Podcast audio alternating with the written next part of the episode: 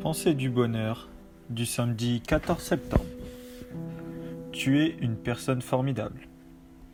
Maintenant que tu as compris le message que j'ai essayé de te faire passer hier, selon lequel tes pensées créent ta réalité, laisse-moi t'affirmer à quel point tu es une personne magnifique.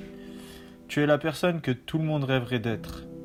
Mais tu vas me dire, c'est bien beau Quentin, mais tu sais, je suis vraiment loin d'être une personne parfaite.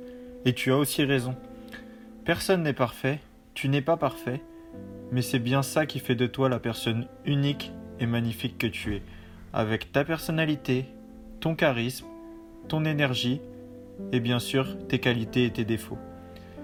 Quoi que les autres puissent penser de toi, ne les laisse jamais venir perturber la personne magnifique que tu es. Retrouvez tous les jours votre pensée du bonheur en vous abonnant à la chaîne et en activant la petite cloche.